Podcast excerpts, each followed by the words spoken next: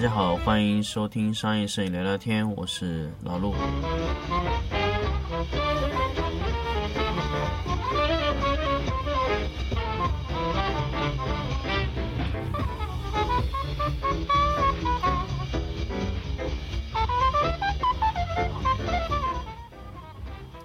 呃，上一期节目呢，跟大家聊了聊基本的点位啊，比如说是半影啊、硬度啊，还有一些这个这个这个所谓的这个影子，然后然后各种各样的一些基础的点跟大家说一下，尤其是热点这个效果。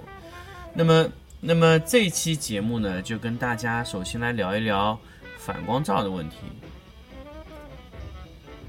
那么反光照呢？首先大家接触到最多的就是标准照了。那标准照有非常多的、非常多的尺寸啊，比如说，因为老陆比较喜欢用这个英寸来表示，那国内的可能有些用厘米数表示或者怎么样。那么正常来说呢，按照灯罩的这个标准罩的这个呃口径的直径大小啊，可以分为三寸、五寸、七寸、十二寸的罩子啊。那么按照长度分呢，可以分成广角、中焦、短焦、远焦，啊，长焦、中焦、广角三种罩子啊。那按照长度分，就是罩子的长度。那么首先呢，跟大家说一下宽度影响什么呢？首先宽度呢，其实影响的就是它的硬度。那么罩子如果越越窄啊，它硬度就越小。那深度又表示了什么呢？深度呢，表示了这个罩子啊，它的这个均匀度，从中心到边缘光的这个亮度的均匀程度啊，也就是说热点效应是不是特别小？如果长焦的罩子呢，热点效应相对会比较弱一些，就是并没有这么强烈的热点。当然，呃，选用什么罩子，关键看你需要用哪种热点的情况，需要要怎么样的一个热点的效应情况啊。这个是完全要看你的自己选择，所以说，嗯，没有什么特别好用的罩子，也没有什么特别万能的罩子，因为所有的灯光附件啊，都是由你的选择来确定的，你到底要用什么样的尺寸的口径的罩子。那么热点效应也是一样，那么灯罩的宽度也是一样，宽度呢，不光影响到它的硬度，还影响到一些什么呢？影响到打在墙面上的这个圆心啊有多大。这个直接和宽度有关系的。那么，呃，长度呢，可以把你这个灯罩的均匀度，包括边缘的光啊，收的特别好啊。这个就是深度可以做成的一个效果。保护图的罩子啊，它因为它可以前后伸缩，所以它的均匀度做的还是不错的啊。它如果推到扩散的那个面的话，它的均匀度在做的还是可以的。那么保富图的 D 一 B 一这种平口灯啊，它这个变焦效果就不强了，因为它平口是成为一个面光，而不是成为一个球形光源，所以那个保富图在生产 D 一 B 一啊这些平口灯的情况下呢，它有一个叫呃转接附件，有个叫嗯，就是把你的平口的灯啊变成一些一个凸起的这么一个光源，这样呢，它在 zoom 变焦灯头的时候，它的效果就特别明显了。啊，有这么个附件，大家可以去看一下，就是可以把平口灯变成球形灯啊，这个效果相对来说它的变焦就明显了。那么说完这个附件以后呢，咱们来呃聊一聊里面的拉花啊，不同的反光罩啊，它的这个里面的这个反射的这个东西是不太一样的。首先呢。呃，最多的就是正常的，就国内的啊，一个外面一个光的，里面然后拉了一些印花。那么这个印花呢，其实是很有讲究的。印花呢，其实增加了它在罩子里的反射率，等于说，如果你的印呃里面拉起来的凸起的点越密啊，你的光源在反光罩内的反射就非常的均匀。那么，呃，拉丝的点越密。生产难度很高，但是对于你的光源的均匀度就会特别好，可以在你非常非常短的罩子里面，非常非常小的口径的罩子里面，可以做到热点效应非常小。这个就是嗯，呃灯的这个拉花的这个反射率的一些标准照的用途。那么国外的拉花通常都比较细腻，细腻的原因呢，我刚刚也说了，就是可以让你的灯光线在反射罩内充分的反射，然后反射到以后出到外面的画面里面，刚好是兜着出去的。这样的情况下呢，它的呃整体的效果就会非常的均匀啊，不会出现明显的热点效应。因为我刚才说了，热点是一个很难控制的点，呃，热点非常不好，呃。在第一节上一节的这个基础课里跟大家说这个热点效应，所以大家对热点的控制还是要非常的注意啊。那么热点说完了以后呢，呃，其实后面所有的东西都说的是热点，但是热点在不同的罩子里形成的效果是不同的。还有一种保护图有一种，呃，就是里面不拉花，完全是镜面，它通过了什么呢？它通过像镜子一样的一小块一小块方片啊，让整个在里面。呃，大面积的反射，然后得到一个非常均匀的光线。那么这个是保富图的一个专利，他自己设计过，他按照他的灯头去这样正常的反射，能得到一个非常均匀的光线，而且对光的损伤非常小。大家要想，如果在罩子里面进行拉丝处理，拉丝处理本身对光反复折射就会造成光线的功率不足。那么为什么？呃，有些品牌功率做的很大，但是其实，呃，它的最后扣了标准罩以后，效果就不明显了。其实说白了，还是因为什么呢？还是因为叫什么呢？灯罩的效率不够。那么，这个是一个很麻烦的问题。很多朋友跟我说，保护图的功率不足。对它保护图，如果它不装这个标准罩，它功率确实是不足的。但它如果装了那个标准罩，功率绝对是足的。那么这个牵涉到一个什么问题呢？就是牵涉到一个光的效率问题。那么附件最大的一个问题就是光效率问题，呃，保护图的东西如果装了柔光箱以后，这个效率，呃，就呃就明显功率不足。为什么呢？因为它本本身的灯的功率不大的。但是如果说它装了它的标准罩，它的功率非常大，因为它的标准罩经过充分的设计，它柔光箱是没有办法设计，因为柔光箱大家做的都差不多，你不管怎么去做，它的损伤就在那里。但是标准罩上面做的文章其实很多，如果你可以把标准罩做的特别像镜面，抛的特别准，然后圆度也做的特别好，你打出来的整个光线就会特别的亮啊。如果你的罩子，嗯，反射没有做好，所以会损失掉很大一部分光源。有些三千瓦的灯装了标准罩，功率可能打出来就跟它两千瓦差不多。原因就在这个地方，就是因为它的损伤非常大啊。那么说完这个以后呢，说完了这个反射率的问题，我就牵涉到一个呃镜面罩。镜面罩呢，据我了解呢，现在还真的只有布朗的帕罩是可以做到镜面效果。镜面效果强悍到什么程度呢？就是可以跟大家这么说，布朗。呃，它的那个，它那个一个小型的微型灯头，直接测量八点零七，十六，在大概八米左右的功功率的情况下，全光闪大概是八点零七。但是如果说它装了镜面罩以后呢，它能达到多少呢？可以达到十六，等于说整整提升了两档的光圈。啊，不，两档没有，一点三档的光圈，等于说是提升了这么大的亮度，一个罩子就可以提升一点三个 EV，确实是镜面罩给它造成的这个强悍的程度是非常强的。一点三个 EV 是什么概念？可以跟大家说一下，一点三个 EV 的概念就等于说是一千两百瓦的电箱变成了三千瓦的电箱，差不多这个概念。因为一千两百瓦往上升一档就是呃两千四百瓦，两千四百瓦再升一档就是四千八百瓦，它升了一点三档，几乎就是三千瓦的性能。那么，那么就是说，它的这个帕罩啊非常强悍，它能聚光。那么这个帕罩呢，生产这个帕罩是要非常高的难度。首先，你要对你的帕罩的圆度要控制的非常好，首先不能变形。这个帕罩啊，一旦变形以后。它整一个圆的形状啊，热点全部会不在中心，那么所以这个就是印证了我当时跟大家说的这个问题，罩子是不能变形的，一旦变形以后就几乎没有用了，因为它热点啊、均匀度全部都毁掉了。那么它的均匀度，首先是形状啊、镜面的效果，包括灯头的配合，这是需要算的非常准确，只要差了一点点就会造成这个问题。那么这个的镜面的呃提升功率的这个能力是非常强的。那么其他品牌的镜面罩我还没有看见过，那么包括贝尔莎也没有完全镜面的照，只有布朗有一个帕型的镜面罩啊，就帕照镜面照。那么这个是我看过呃为止最强大的。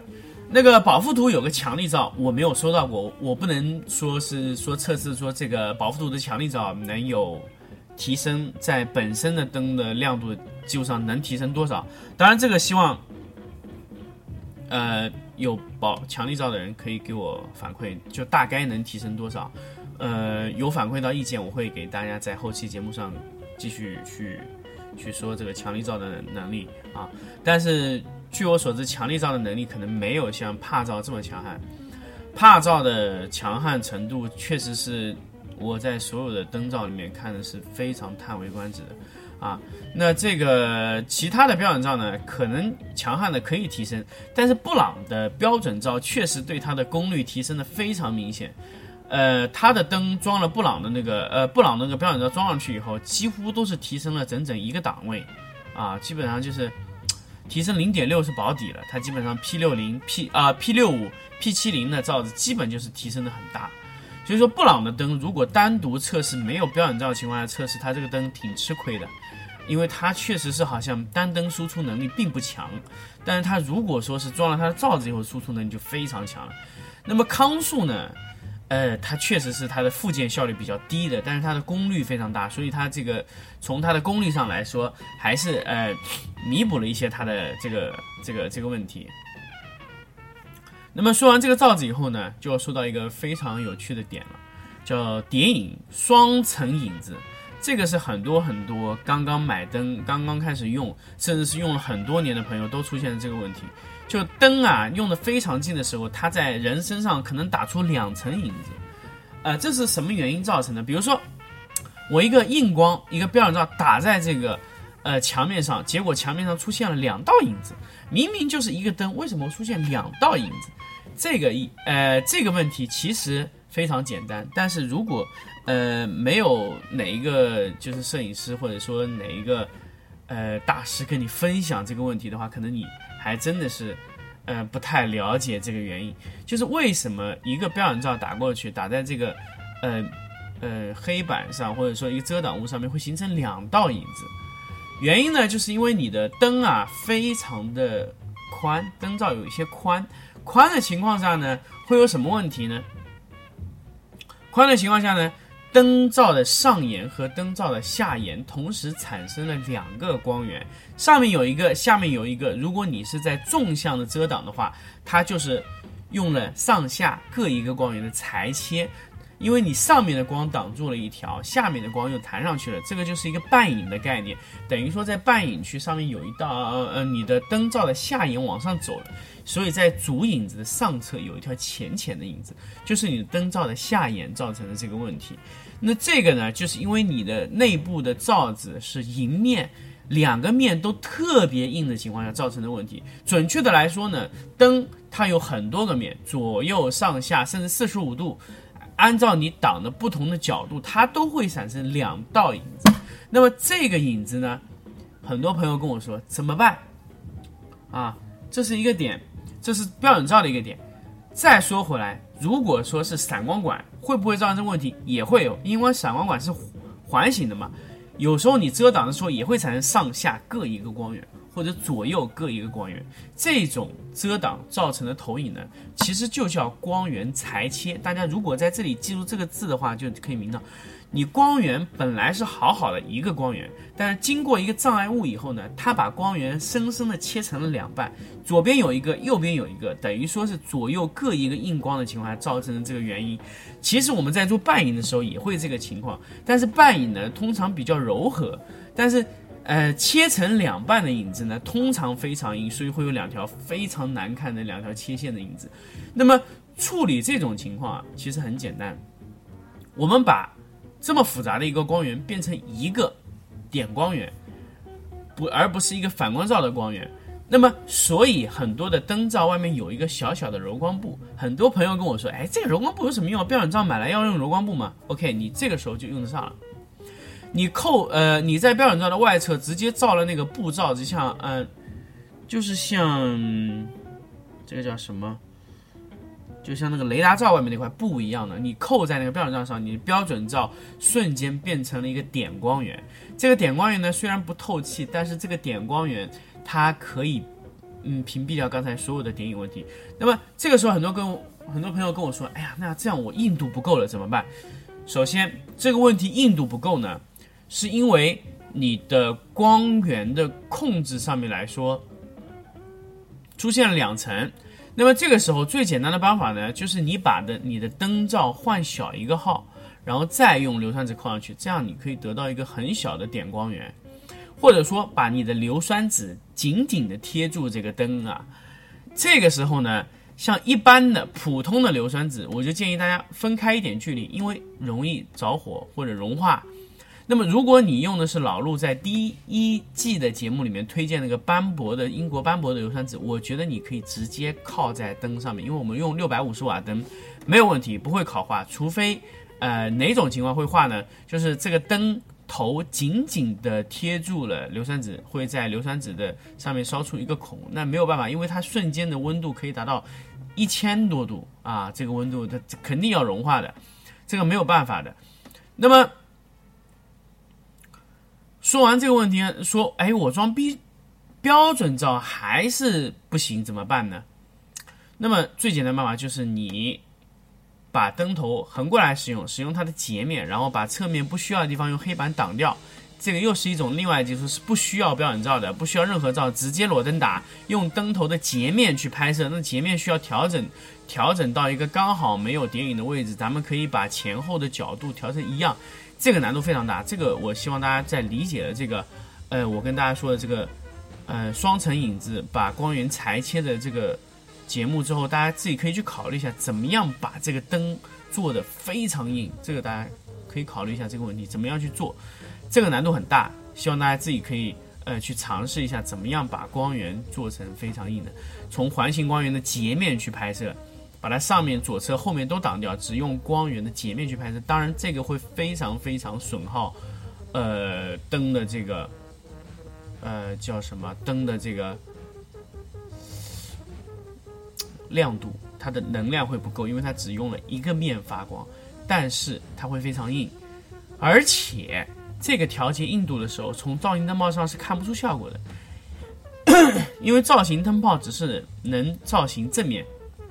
它无法照应侧面，那么侧面的效果完全就要靠你的盲操，多次测试，测试到一个非常硬的角度啊。一般呢，我们就是尽量找平行点去做下去，这样会做成非常非常非常硬的效果啊。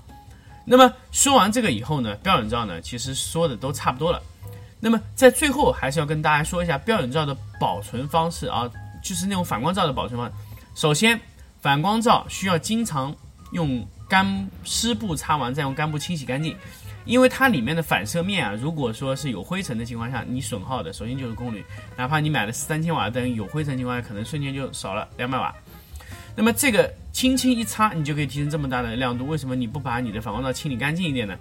第二点，反光罩不能变形啊，这个热点效应在那里摆着，如果你变形的话，热点效应会很厉害。啊，那么反光罩的这个第二点的保存这个形状的问题，啊，第三个就是跟大家说的这个，呃，叫合理用好，把反呃反光罩的多个反射点变成一个点光源的情况，就要去把它控制好，合理的去选择你想要的硬度的这个罩子。那么这个就是一个非常有趣的东西。那么。什么罩子是最硬的呢？当然是散罩。散罩非常小，因为散罩基本上所有厂家的散罩都紧紧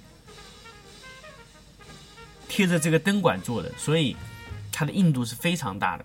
这个硬度呢，可以直接直接达到灯管本身裸灯出来的硬度，但是它又有一定的方向性，它不会乱散啊，它会有一些方向还是能屏蔽到的。那么说完了这个以后呢，就希望大家在整一个。后期的反光罩的使用的方面啊，可以用的更加的流利、流畅、顺利一点，就不要为这些一些乱七八糟的原因去卡住。因为反光罩真的很好用，而且非常好用，哈，真的非常好用。因为好好用东西说三遍，那么好用到什么程度呢？它和硫酸纸蜂巢的配合程度上是非常好的。那么这个怎么配合呢？我们留在后面的节目来跟大家讲。我们下一期节目咱们聊一聊柔光箱的问题。好，我们这期节目就到这里，我们下期再见。